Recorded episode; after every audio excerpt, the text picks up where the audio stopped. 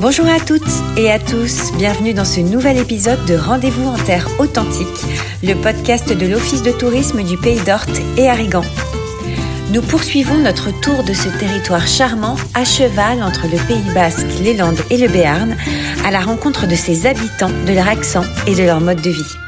Aujourd'hui, nous allons aborder le thème du slow tourisme, c'est-à-dire l'art de découvrir une destination à son rythme, en respectant les populations locales et en s'imprégnant de son lieu de vacances plutôt que de courir d'une activité à l'autre.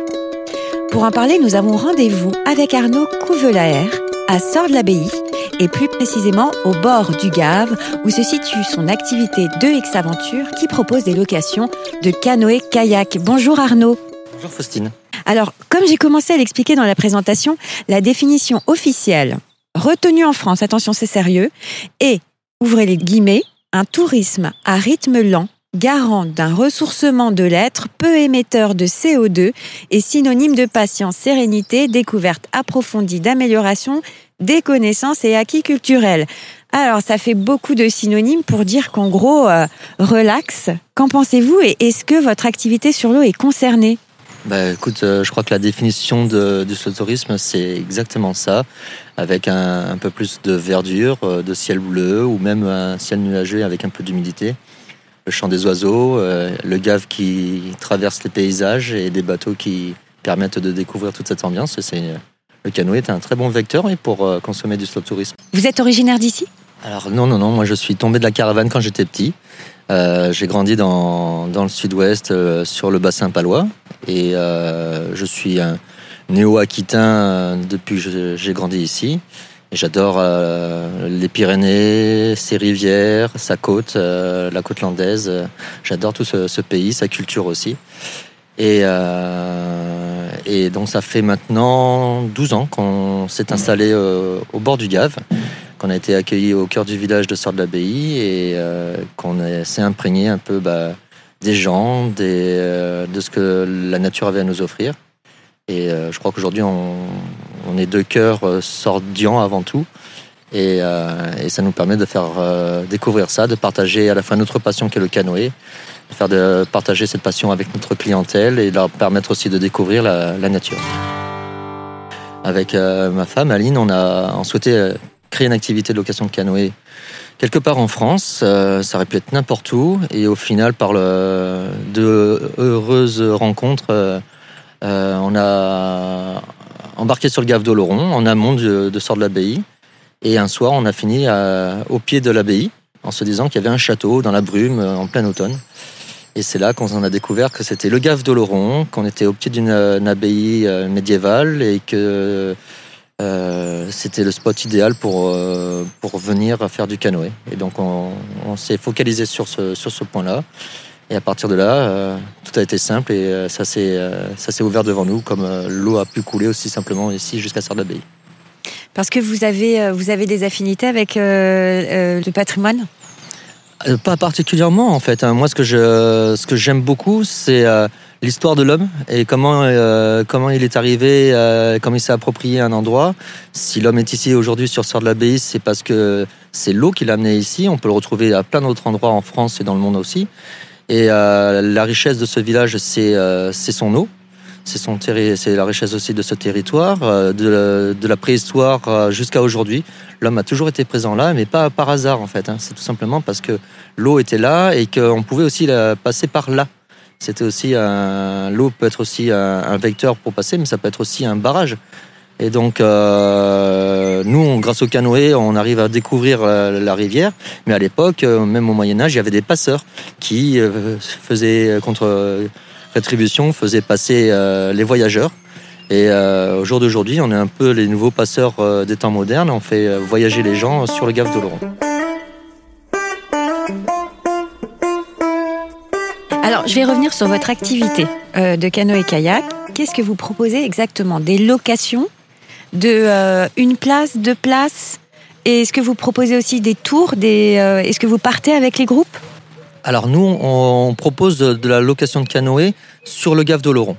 Euh, on, a, on est des guides diplômés, Aline et moi. On a toute une équipe aussi derrière qui est très compétente. Et essentiellement, notre activité aujourd'hui est, centrée sur le Gave d'Oloron. On propose la location. Les gens peuvent descendre le Gave en, toute autonomie, en, plein, en toute liberté. Néanmoins, on accompagne aussi sur une partie des prestations pour s'assurer que tout se passe bien, pour que les gens n'aient pas de difficultés. Et aussi, ça nous permet d'être à la rencontre de notre clientèle et d'échanger avec eux, leur faire découvrir le territoire, leur faire découvrir notre point de vue, qu'on a aussi, euh, euh, dont on s'est enrichi et, euh, et de, s'arrêter, de poser les yeux à certains endroits où eux ne passeraient, passeraient devant sans s'arrêter. Voilà, ça permet d'ouvrir. On a, on a une formule bivouac, par exemple, où on s'arrête sur une île, où on peut dormir la nuit, où on a des échanges avec les gens. Il y a vraiment une rencontre humaine qui se fait à ce moment-là entre nos clients et, euh, les guides. Euh, les gens ont même le lendemain du mal à repartir et à se quitter. Il y a une vraie rencontre humaine qui se fait le, temps du bivouac. Euh, c'est vraiment un moment de partage. Quoi qu'il en soit, on partage et on découvre. C'est de la découverte et, c'est ce qui nous définit aujourd'hui. On n'a pas besoin d'aller essentiellement à l'autre bout du monde pour pour voyager.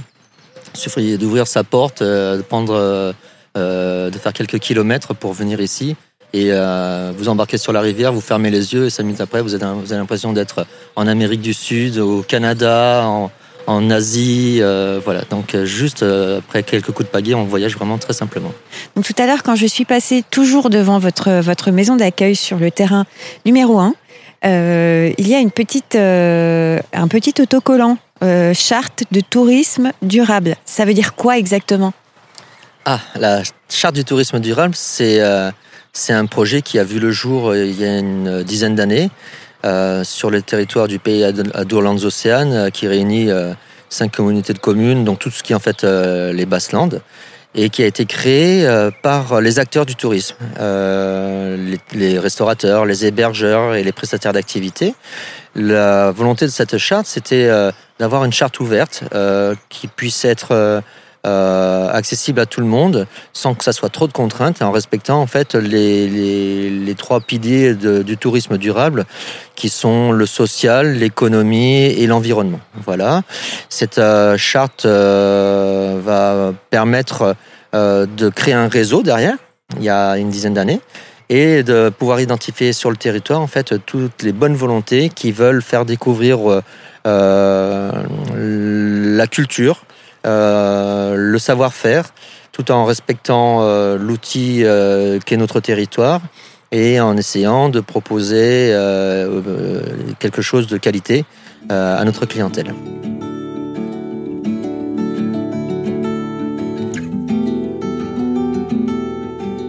J'allais rebondir sur le, le côté paysage. Qu'est-ce qu'on peut voir? Et d'ailleurs, Là, il y a des sols pleureurs autour de nous? Oui, ce sont des sols pleureurs. On est là à l'heure actuelle, on est vraiment au bord de la rivière le Gave de Laurent. On est au pied des, juste au-dessus des digues qui, euh, bordent euh, le, Gave pour amener l'eau à l'abbaye. Donc c'est euh, ce sont des, structures qui ont été construites a priori au Moyen Âge. On n'a pas de certitude là-dessus d'ailleurs. C'est l'eau qui amène donc la nourriture, qui permettait d'amener la nourriture à l'abbaye. Euh, par, voie, par, voie fluviale. Et euh, on est euh, au carrefour des trois cultures locales que sont alors le, Pays Basque pour tout, le monde connaît, le Béarn aussi, les Landes. On est vraiment sur un territoire qu'on appelait à l'époque aussi le Pays Charnègue. Et cette définition vient un peu du nom de charnière. Et on était un peu la charnière de ces trois cultures. Euh, Aujourd'hui, euh, le, terme a un peu disparu, mais on, reste encore à l'épicentre de, de, de, ce, de, ces trois cultures.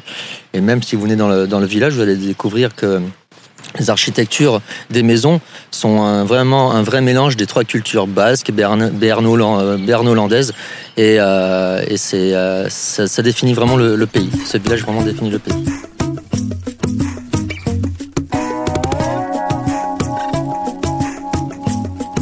Et du coup, euh, si on, a envie de faire un bivouac avec vous, euh, ça se passe comment? Parce que là, vous nous avez mis l'eau à la bouche, clairement. Ça se passe en deux jours. Hein. C'est vraiment, c'est juste euh, pour avoir le goût de l'expérience, le goût de l'aventure. Euh, sur la première journée, il faut venir avec quoi? Avec ses affaires de, de, bain, des affaires de change pour le soir, un sac de couchage, le pique-nique du premier jour et puis après tout le reste en fait est pris en charge dans la prestation, le guide, l'accompagnement, le matériel nautique, le, dîner du soir. On travaille en circuit court avec euh, des producteurs ou des conserveries locales, donc on fait découvrir aux gens la Shoah, alors soit Shoah de veau, soit de canard. Euh, en fonction de ce que le guide a mangé la veille, parce que des fois il en a un peu marre. Euh, voilà, mais euh, avec un riz pilaf et puis en dessert, il y a toujours un petit cours sur le chamallow grillé. voilà, donc ça fait ça fait voyager un peu, ça fait penser qu'on se croit aux, États-Unis aussi, mais en ayant, en ayant mangé aussi local. Donc il y a, y, a, de tout. On voyage, on voyage. Donc on, on part d'ici via un bus qui nous amène plus haut et après on redescend tranquillement. C'est ça exactement. On vous fait d'abord, on vous accueille au bureau d'accueil, on vous équipe, on règle toutes les formalités d'usage, hein, comme partout. Et à, la suite de quoi, on vous invite à monter dans un bus qui vous remonte au départ de Rivière. Donc on remonte. De là, il y a un briefing qui est fait. On laisse une carte étanche de la rivière, comme ça les gens ont toutes les informations normalement pour pouvoir revenir correctement et tranquillement à la base. Et à partir du moment où ils embarquent, en fait, ils descendent vraiment à leur rythme sur la rivière. C'est vraiment euh, sans, sans contrainte de temps. On descend librement. C'est ce qu'on appelle chez nous, on définit ça par être, euh, faire une descente libre. Et, si demain, euh, par exemple, une famille de quatre enfants arrive, à partir de quel âge on peut les mettre sur les canoës et kayaks? Est-ce que c'est une activité qui, qui, est OK pour les non sportifs aussi alors oui, c'est accessible, à, accessible à partir de l'âge de 5 ans sur le parcours initiatique, le parcours en eau calme. C'est le parcours de la petite Amazonie. c'est une boucle où les gens partent sur la rivière, vont faire le tour d'une île qui a une ambiance vraiment assez particulière, qui a un nom aussi assez particulier puisque la petite Amazonie vient d'une personne qui un jour est allée sur le Gave à cet endroit-là précisément, et en rentrant dans cette ambiance, euh, a dit que ça, rappelait, ça lui rappelait son lieu de naissance. Et on a découvert dans la conversation que cette personne-là était née euh, au bord du fleuve Amazonie. Et le, le feedback, l'émotion est revenue tellement fort qu'elle en a eu les larmes aux yeux. Et donc, c'est resté euh, le, terme de petite Amazonie chez nous parce que cette dame-là était, était née au bord, au bord de, cette, de ce fleuve. Euh, on n'a pas de prétention, hein, malgré tout, mais c'est vrai que certaines personnes, beaucoup de nos clientèles sont assez retiennent que ça même sur, sur, sur les parcours. Parfois, ils font 20 km et la seule chose qu'ils vont retenir, c'est le, clou final de, la descente, c'est la petite Amazonie. Certains nous parlent de cathédrale de verdure. enfin, il y a des ambiances particulières. Euh, c'est pas de mes termes, ça vient vraiment de, ce que j'ai pu noter. Et c'est en ça où on peut peut-être rebondir justement sur la thématique euh, de cet épisode du slow tourisme. On est vraiment euh, dans un moment de parenthèse, hein, on, vit le moment. On vit le moment, c'est aussi à la fois un tourisme d'aventure, mais on est vraiment dans le slow tourisme, on rencontre aussi des gens, euh, on, passe on partage un moment en famille ou entre amis, on le fait à son rythme aussi. Il y en a qui vont le faire en mode sportif parce que le groupe est sportif ou la famille est sportive. Euh, il y en a certains qui veulent juste de la dilettante et euh, monsieur ou madame laisse pagayer l'autre parce qu'il n'a pas envie, il préfère écouter le chant des oiseaux que de mettre un coup de pagaie dans l'eau. Voilà, donc c'est à chacun, chacun s'approprie en fait l'activité et c'est ça qui est vraiment très agréable. Vous avez parlé d'une descente, c'est-à-dire Ah oui, alors donc on a le parcours de la Petite Amazonie qui est un parcours en eau calme, mais après derrière, euh, on a aussi d'autres parcours avec euh, ce qu'on appelle de l'eau vive. Euh, on est loin du rafting ou des chutes d'eau de l'activité extrême, donc on reste tout à fait dans ce qu'on appelle le slow tourisme. néanmoins, il y a un peu de courant avec 3-4 rapides sur, sur les parcours. On a un parcours à la journée aussi, dont la première partie est encadrée, où là on est vraiment en pleine nature et chaque descente, on a beau le faire tous les jours, chaque descente est totalement différente en fonction de la lumière, du groupe, de l'ambiance et tout ça. le, le, tableau se repeint tous les jours en fait. Et et ce parcours-là se fait à, la journée où les gens peuvent pique-niquer sur la, rivière. Euh, euh, bien sûr, on les sensibilise à, la fragilité de, l'environnement, on les incite à, rester propres euh, et à, protéger ce, milieu. Et du coup, ça, ça marche très très bien. Tous nos parcours sont plébiscités par notre clientèle. Ça donne envie. J'espère bien, en tout cas, moi j'adore faire ça. Alors merci pour votre accueil, Arnaud. Deuxième étape de la journée sur le thème du slow living, nous avons rencontré Dorine Delmouli, gritters et animatrice nature à Coneil.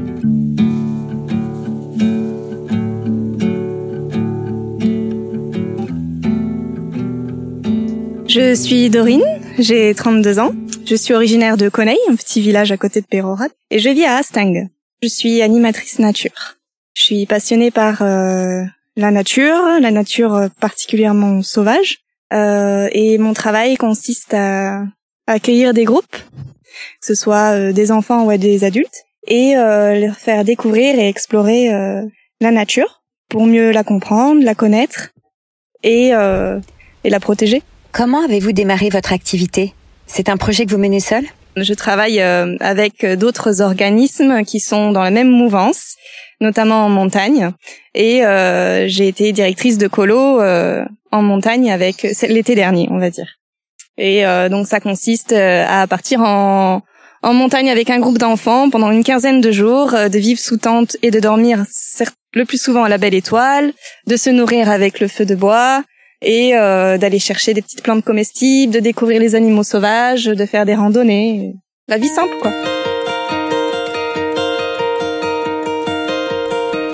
Quelles sont vos motivations? Qu'est-ce qui vous plaît dans votre activité ou plutôt votre passion? Ah ben déjà, euh, on vit à l'intérieur de quatre murs, on a des écrans qui nous déconnectent de de ce qu'on a autour de nous. Euh, on a tout tout de suite facilement dans les supermarchés. On travaille plus, euh, on fait, on travaille plus à sueur de notre front en fait pour se nourrir, pour s'abriter, se chauffer. On va plus, euh, la plupart des gens aujourd'hui ne vont plus euh, couper du bois pour le mettre dans la cheminée pour se chauffer. Et euh, je pense que les gens qui font encore ça aujourd'hui, ils ont cette conscience euh, écologique et euh, et le respect de ce que peut leur donner la nature pour pouvoir vivre correctement. Et je, je sais que je sais que c'est tendance aujourd'hui en fait, que c'est tendance euh, d'être euh, connecté à la nature. Il y a de plus en plus de stages de yoga, de méditation. Il y a tout un monde de bien-être en fait qui est en train de se développer et euh, qui plaît. Mais euh, je, trouve que des fois, c'est encore trop déconnecté encore de, la vraie vie simple. J'ai peur que ce côté marketing euh, nous éloigne en fait. C'est encore de la consommation finalement. Et aussi, je trouve, après réflexion, que cette tendance justement au bien-être, à la méditation et au yoga, c'est vraiment très centré sur soi-même. C'est se retrouver, aller à l'intérieur, faire un voyage intérieur, etc. Alors que, en fait, euh, ben, comme on disait tout à l'heure, on, on est des individus sociaux et euh, il faut qu'on, il faut qu'on soit ensemble. Il faut qu'on partage des choses et être un groupe dehors, c'est souder, c'est apprendre, euh, c'est partager, c'est se soutenir, euh, c'est aimer et euh, c'est découvrir ensemble et on est beaucoup plus fort à plusieurs que que tout seul. Évidemment, il faut être bien avec soi-même pour être bien avec les autres, mais en nature, c'est beaucoup plus facile et simple et agréable quand on est plusieurs.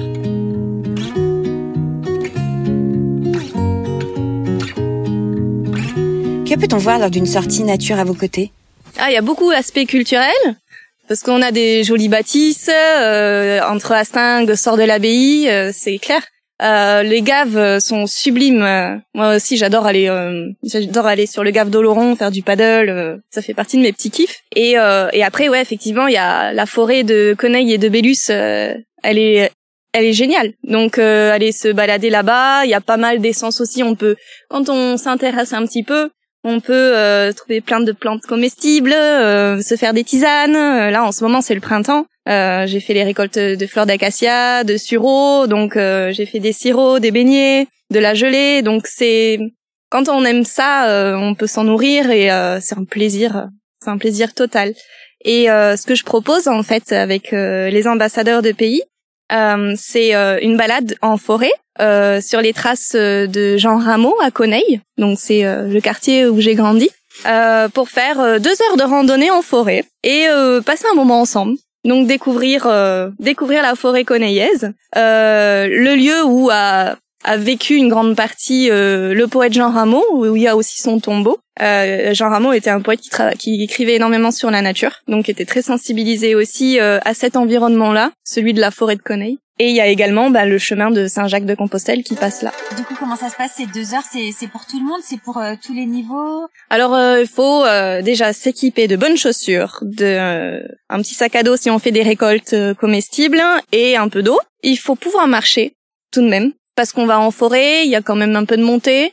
Il faut être en bonne condition. Voilà. Donc je dirais que euh, un enfant à partir de 10 ans qui aime marcher, ça, on peut commencer à partir de là jusqu'à quelqu'un euh, qui se sent de faire euh, deux heures de marche en forêt. Je, alors pendant cette randonnée, j'en profite pour montrer quelques essences d'arbres, quelques quelques plantes comestibles, quelques fleurs qu'on peut trouver sur le chemin. Hein. À chaque fois, c'est instinctif. Hein. Je ne vais pas forcément préparer une balade avec les gritteurs précisément parce que ça change tout le temps euh, en fonction de la météo et des couleurs. Et on a aussi des super points de vue sur les Pyrénées. Donc euh, ça, c'est extrêmement aléatoire en fonction de la lumière, si on voit très bien les, les monts qu'on veut voir, les cols, etc. Euh, J'aime bien aussi raconter un ou deux contes euh, sur le végétal euh, que je connais en fonction de ce qu'on peut voir, voilà. Et évidemment, ben, parler de parler de, de, du village de Coneille, parler de ce lieu et et puis c'est une discussion naturelle aussi avec les gens, de savoir d'où ils viennent, qu'est-ce qui les attire ici. Euh, c'est un échange. Comment s'y prendre si l'on souhaite vous rencontrer et participer à une de vos balades?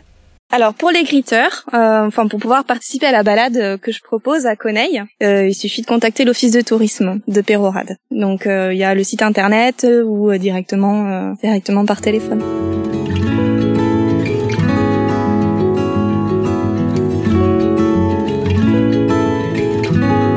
votre parcours? Quelles études avez-vous fait pour en arriver là? Ah, Moi, j'ai passé euh, un diplôme qui s'appelle euh, le BPGEPS, Éducation à l'environnement et au développement durable. En gros, un BPGEPS, c'est juste euh, la version professionnelle d'un BAFA. Ça a duré un an et demi, mais spécialisé sur l'environnement. Et je l'ai faite en montagne, avec des naturalistes, avec des personnes qui sont très proches de l'éducation populaire et des humanistes, on va dire. Il y a un monsieur qui s'appelle Louis Espinassou, euh, qui est euh, le créateur du métier d'éducation à l'environnement, euh, que je respecte beaucoup. Et sinon, honnêtement, c'est euh, par des stages euh, autour de la maison. Il y a peut-être beaucoup en autodidacte aussi. Le confinement m'a fait beaucoup de bien. j'ai pris le temps de faire peut-être toujours la même balade, mais comme c'était au printemps, ben recenser toutes les plantes qui étaient autour de ma balade, apprendre dessus. En fait, c'est l'exploration, c'est la curiosité qui fait que on apprend tout ça. Évidemment, j'en oublie beaucoup.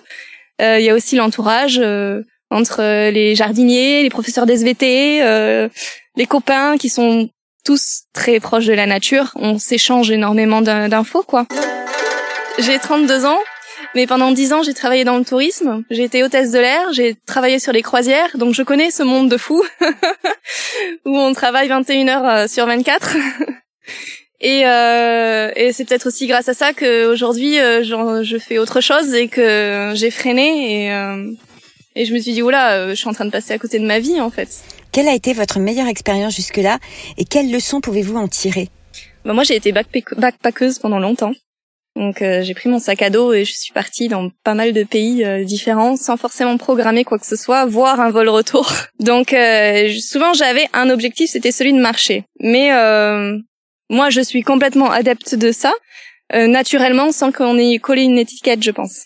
Ben en fait c'est génial d'être surpris de de pas s'attendre à rencontrer un habitant, de finalement dormir chez lui et manger, euh, de découvrir des choses extraordinaires, de, des lieux, et en fonction de cette personne, cette rencontre, euh, on s'est retrouvé euh, à tel endroit. Euh, enfin, on a toujours l'impression d'être super privilégié, quoi.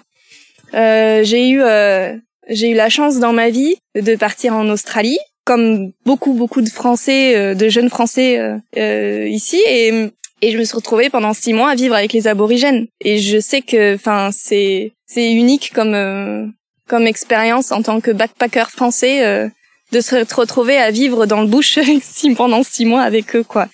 Hein, c'est c'est clair et c'est le au fil des rencontres, euh, au fil des des décisions, voilà, je prends à gauche, je prends à droite, euh, on voit des prises de risques, on va dire peut-être. Euh, donc le slow living, euh, si on peut le faire en France, euh, on peut le faire en France évidemment. Hein, partir sans forcément en bouquant des hôtels, en passant son temps sur son téléphone sur Booking.com. à mon avis, en tapant à la porte chez les gens, on est prêt, on est prêt à être accueilli quoi.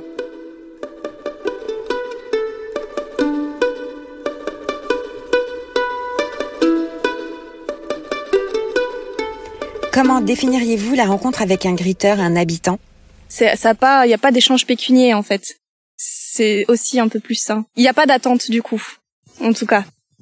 Et ça c'est rassurant. Et pour euh, le griteur et euh, peut-être pour le visiteur aussi, s'il a une attente, euh, il y a une exigence. Donc s'il y a un échange pécunier, c'est ça enlève quelque chose. Pour découvrir un lieu, en tout cas, euh, c'est c'est bien de rencontrer euh, de rencontrer l'habitant. Il n'y a rien de mieux hein, de rencontrer les locaux.